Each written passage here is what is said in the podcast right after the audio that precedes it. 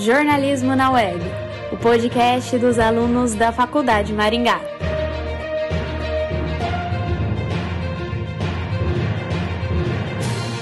Está começando mais uma edição do podcast Jornalismo na Web, produzido pelos alunos da Faculdade Maringá com a orientação do professor Peterson Dias. E o tema de hoje é um tema triste para a cidade de Maringá. Em meio à pandemia, mais de 50 bares e restaurantes fecham as portas na cidade Canção. Cerca de 50 estabelecimentos entre bares e restaurantes fecharam as portas na cidade de Maringá devido à pandemia do coronavírus. O levantamento da Associação Brasileira de Bares e Restaurantes, a Abrazel, e os estabelecimentos pequenos foram os mais atingidos pela crise.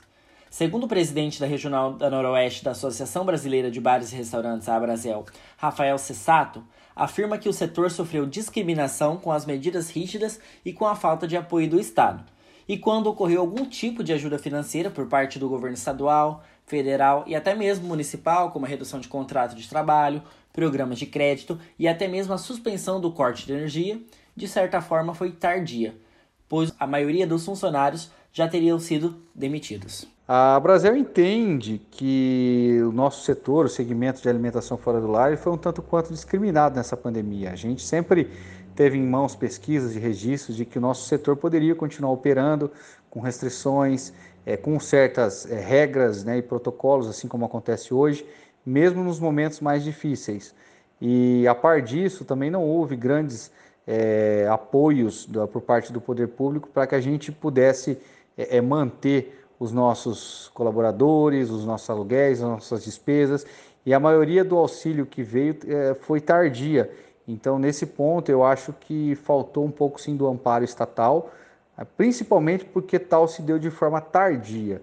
E aí muitos empresários acabaram, muitos empreendedores acabaram é, não suportando os ônus da pandemia que foram é, direcionados ao setor, que foi um, certamente um dos que mais é, foi é, diretamente atingido, é uma vez que a gente sabe que o, o delivery, né, que se consolidou de certa forma nesse período, ele não conseguiu atender ah, financeiramente a manutenção de empresas que antes eram sólidas. Então, sem dúvida, a falta, e não é só para o poder público municipal, né? a gente fala de todas as esferas, tanto do federal como do estadual também. Rafael afirma que as medidas de flexibilização e restrição para o setor precisam ser discutidas novamente com urgência. Com relação à necessidade de flexibilização, essa necessidade é imperiosa, é urgente, é para premente.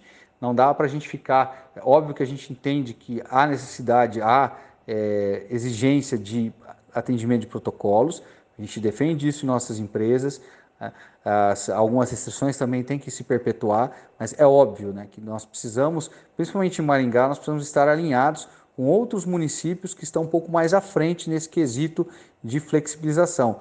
Nosso setor é responsável, nosso setor está, é, tem um nível de consciência que evoluiu muito é, de março do ano passado para cá e a gente precisa sim de mais flexibilização, principalmente em relação ao horário, a mesas na calçada, que a gente, né, a gente discute por que, que no, no ambiente arejado da calçada você não pode colocar mesas, e, e a gente realmente é, demanda essa, essa flexibilização e para que haja uma retomada, uma retomada econômica, gradativa e para que a gente possa manter esses empregos que ainda subsistem, né? Porque muitos já foram desperdiçados. Então a gente, a gente quer e pretende manter o que a gente, os que sobreviveram ao menos, querem manter os quadros que estão vigentes hoje. Esses comerciantes também, de algum modo, eles são consumidores. Então o impacto que causa para a cidade de Maringá com tantos estabelecimentos do ramo fechando é enorme.